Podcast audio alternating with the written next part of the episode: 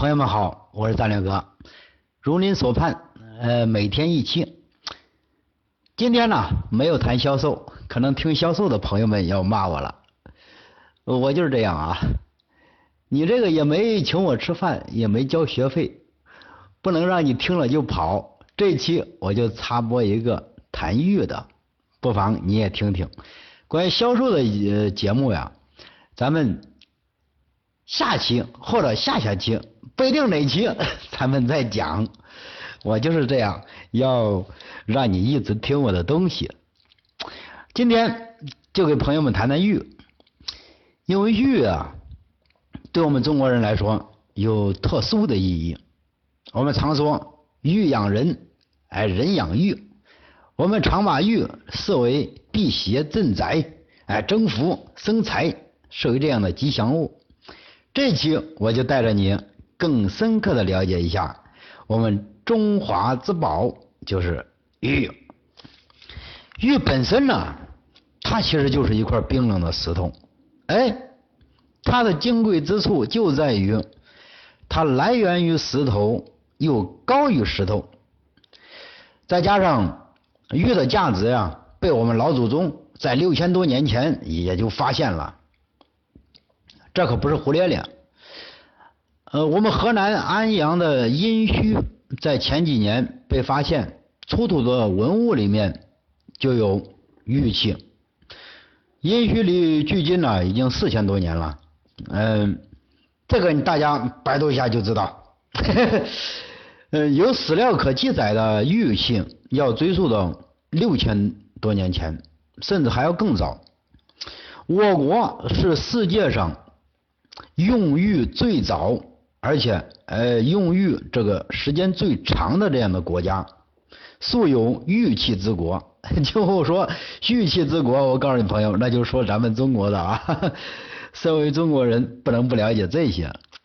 玉在中国来说，不但有久远的历史，更赋予了这比较丰富的文化内容。你看，无论过去的帝王将相。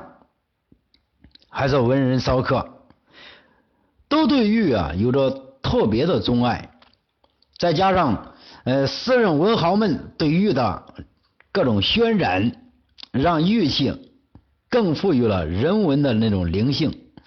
说它有灵性，这个还真不是空穴来风。玉的形成啊，还真是大自然的造物。它需要经历几千年、几万年，甚至好玉要几十万年、上百万年才能变成玉。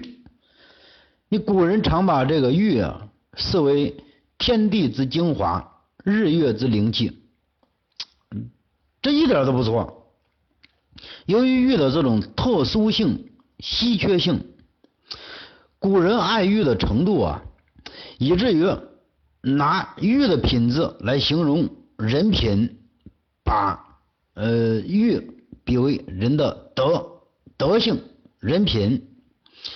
你例如一些，你看宁为玉碎，不为瓦全，嗯，冰清玉洁，洁白如玉，温润如玉，玉树临风啊等等这样的词汇，都是来形容人和玉，把玉和人连接在一起，尤其。我们中国的这种中庸之道，把玉这个赋予了像人一样温润、有内敛，而且又圣洁，这就是古人把玉这一块和人的联系。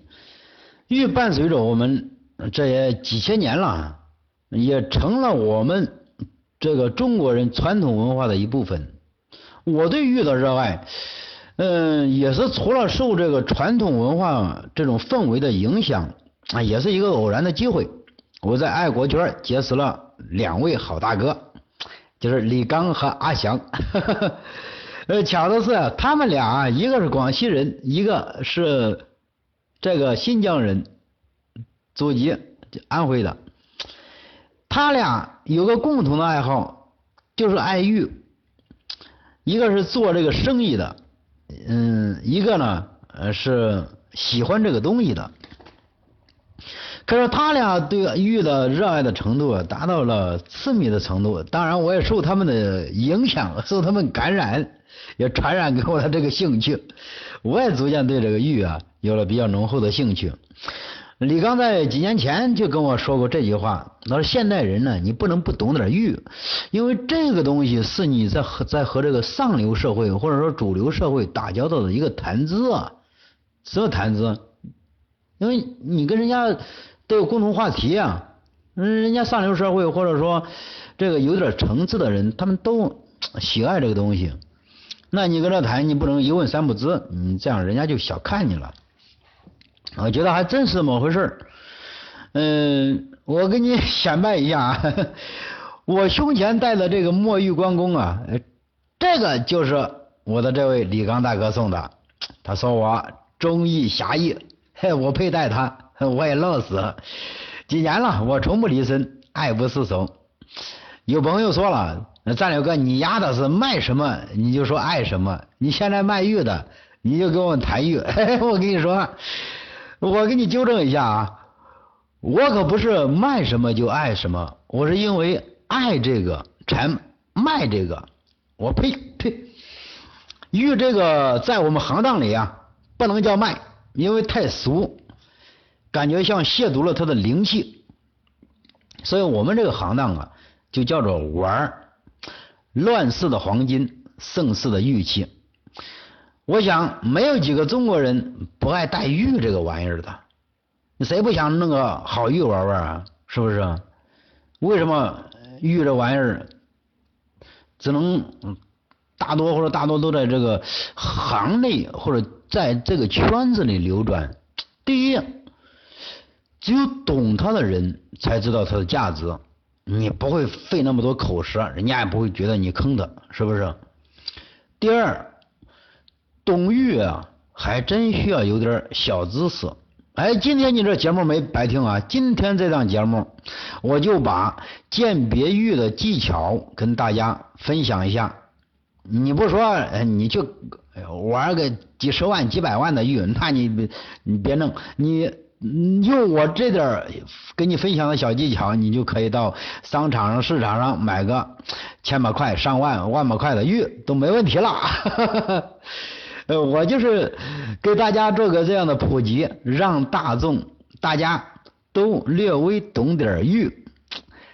老前辈们别骂我啊！我知道在玉的海洋里，我是个岸边捡贝壳的人。我只是想把我知道的分享给大家，让每位朋友都拥有玩玉的权利。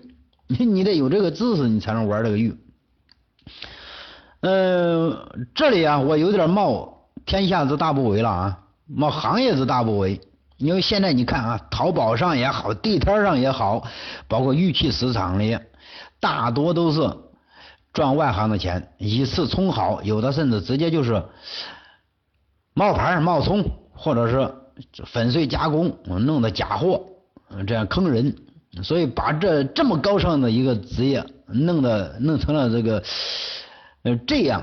我所以说，真有必要普及普及这个知识，让更多想买的人他不敢买，你主要怕买亏啊。你今天我跟你谈这个，你就可以到玉器市场里去小刀呃牛刀小试一下，去去试试手就没问题了。首先呢，我们普及个常识吧，玉主要分两种，一种是硬玉。一种是软玉，我国呀主要主要生产的就是硬就是软玉，硬玉这个就指的就是缅甸的玉翡翠。稍后我会把这个玉的硬度的鉴别和这个标准跟大家谈一下。嗯，还是先说我国吧。嗯，缅甸的翡翠咱们后面再说。我国有四大名玉，也就是分布在四个地域。嗯，新疆的和田玉，我们河南的、南阳的涂山玉，还有陕西的蓝田玉和辽宁的岫岩玉，这是这咱们国家的四大名玉。你至少跟人家聊的时候，你你说四大名玉，这至少你对这个稍微有一点了解。当然，这四大名玉里面还分好多种、好多类。下一期节目我们可以一一的谈到。呃，只要朋友们感兴趣，你你就当没事听着玩呗。朋友们，呃，可能有点急不可耐了啊。那我先给你们撂点干货出来。我们鉴别玉一般从五个方面：测它的密度，测它的硬度，然后看成色，摸手感。听声音，哎，大多都是先从这五个方面。当然，你再贵的玉，你甚至还要进行啊这个精密仪器检测，化学化学成分什么的。那个我们没必要，我们又不是专业玩玉的行家，我们就是买个玩意儿，咱不买亏就行了。那么咱们先谈这个测密度吧。我普及一下密度这个概念啊，密度那就是。一立方的重量，这个就是密度。我相信这个中学生都应该知道。例如钢铁，像我以前是做钢结构的，钢铁的密度一立方铁是一七点八五吨，这是钢铁的密度。哦，所以钢铁的密密度就是七点八五。然后再说这个硬度啊，硬度。在玉这一块统一用那个模式，大家记住，模式指的就是呃衡量这个硬度的。嗯，说硬度，大家菜刀为什么能切菜啊？就因为菜刀比这个菜硬。大家以为硬这个玉和石石头，你说哪一个硬？哎，我下面给你说一个数字，你自己你自己看一下啊。我们身上带的钥匙串钥匙，钥匙这个硬度一般是三点五，大家记住。我们指甲，那就手指甲，哎，老是拿指甲画个什么的，这个是二点五。我们用的现在找的零钱，一块钱还有五毛钱，这个一般就是三点五到四，这个是硬度。钢刀五点五，玻璃，哎呀，很硬了吧？五点五。一般的石头，它的硬度是多少？也就是花岗岩，那也就是三啊，一普通的石头就是三到五这个样子。玉的硬度啊，一般都在六到七，六到七度。翡翠这个就是硬玉，这个翡翠硬玉一般就是缅甸玉，这个一般就是七度，七度这样的样子。黄玉，那中国的黄玉，这个八度。后面我们会谈到刚玉啊，什么是刚玉？红宝石、蓝宝石这样的称为刚玉，这样的是九度。金刚石是最硬，十度。说金刚石大家好理解，金刚石模具，金刚石锉刀，对模具，那因为它硬啊，比铁都要硬，锉铁，所以它这个是十度。你再说这个密度啊。你看，举例，就我们先说和田和田玉吧。和田玉的密度一般就是在二点九到三点一之间，这是和田玉。那么下面我跟朋友们先讲个嗯两个小测试方法。先讲就是测密度吧。你记住一个和田玉，它的硬密度就是二点九到三点一之间。当然，这个。并不是说，呃，你一测就就绝对没问题了，也不是，你就是通过初级的这种测试硬度、测试密度的呃方法完成第一鉴别，呃，因为你看它自己和自然合成的，那它硬度绝对达不到，或者说密度达不到。如果硬度、密度都达到了，那 那说实话，它都没必要了。因为很多这个翻新的、加工的，把那个小料子粉碎了，玉粉碎了，然后再压合到一起，但它的密度和硬度是绝对达不到的。所以说，你先通过硬度和密度这两个小小方法测试，嗯，基本上就能完成初步的确定。然后你再看这成色呀、摸手感呐、这个听着的声音呐，在后面我们一一谈到吧。先说就是测的它的密度，这个不需要什么精密仪器，很简单，很简单，我告诉你就行了。密度，你弄一个小的小的电子秤，你先弄一杯水，这个水最好就是纯净水，纯净水、蒸馏水这个是最好。你弄一杯纯净水，半杯就行，哎，多半杯也行，放到这个电子秤上。小电子秤，你别人那个称大货车的秤，你放上没用。就是一般称珠宝的秤嘛，他他那都有。把这杯水放到电子秤上，然后归零。你把你这个玉器弄个小绳子，很细的细小绳，哎，顺着顺到杯子里面，然后放到底下。放到底下以后，你记录一下数字。是多少？你记住，然后你把这个绳子呀往上提一点，把这个玉玉啊浮在空中，浮在空中，带这个秤上的数字固定下来，你再记一下这个数字，然后你拿第一次的数字除以第二次的数字，等于的数字就是这个玉的密度。嘿，神奇吧？呃，反正你就这么记，就这么做 就行了，没问题就。然后我会随后我会给你一个各种玉的密度的一个表，哎，你自己核对就行了。这是测密度的方法。那么我们说测硬度啊，呃，刚才我已经跟你讲到了这个硬度，那我们很简单。我们家里有没有小钢锯啊？你锯铁的小钢锯，你把那个钢锯儿把它掰断，掰断，弄个一截，哎呀，像指头那么长一截，往钥匙上一别就行了。我我告诉你啊，你到市场上也好，或者到哪里去买玉，人家一看你别的这个东西，至少第一眼他会认为你是个行家，他不敢糊弄你了。我告诉你。他至少不敢糊弄你，但是下面跟你一对话，你说不上来，那还还要把把你当是当一个外行来糊弄。你就弄这个钢锯，你先问他，你说，哎，你这个玉啊，能不能给我画一下子？因为这个锯条的硬度一般就是在五点五，呃，这个样子，六这个样子。你说问他，我这个玉我能不能画一下？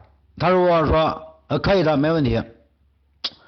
那你就划一下看一看，划一下这个玉上面，当然一些软玉除外啊，但一般这个玉的硬度都要大于这个锯条的硬度的，因为玉的硬度一般都在六到七这个样子，锯条也就是六五点五好点的六，就这样，你就这样划一下，一划，你只有锯条上的那个呃印儿，哎。印在上面，玉没有画出痕迹，通过一擦一擦，擦拭以后，或者玉上面有一层表层，它会打的有蜡，最多就是画的有蜡痕，但是你一看没有痕迹，那这个就说明它初步来说就是算是一个玉，没问题的，这是玉，你就这样划，这个就 够简单了。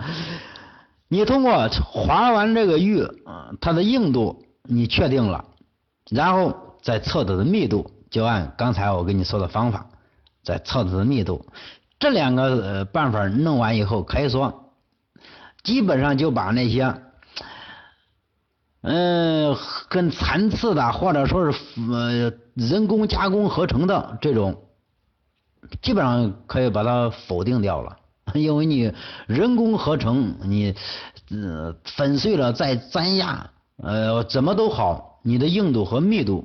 嗯做同不能够同时做到这个级别的，因为玉的诞生需要几千年、几万年，嗯，这个东西可真是采集天地之灵气，嗯，是需要长年累月的一个自自然的结果，你不是人工的，你机器的你都可以做到的，啊，你通过这两个小方法就基本就没问题了。哎呦，二十分钟了不？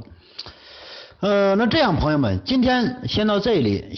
如果朋友们感兴趣啊，请朋友们关注我的微信号“战略哥”的全拼，或者你百度“战略哥”就能找到我。里面我为大家搜集整理了一篇关于玉的密度和硬度这样的小文章，分享给大家。你虽然自己也能在网上找得到，但你不一定有这个时间和耐性。哎，我就给你做这个知识的搬运工。里面呢也有我的呃网店啊，也是卖玉的，我也是个搬运工，是物超所值的玉的搬运工。哎，我就做这个搬运工。欢迎朋友们在我的微信里给我留言，微信公众号里给我留言。我们或者进入我的店铺看看，我们一起品品玉，聊聊玉。嗯，下期我跟朋友们把这未讲完的话题一一的讲述。谢谢朋友们。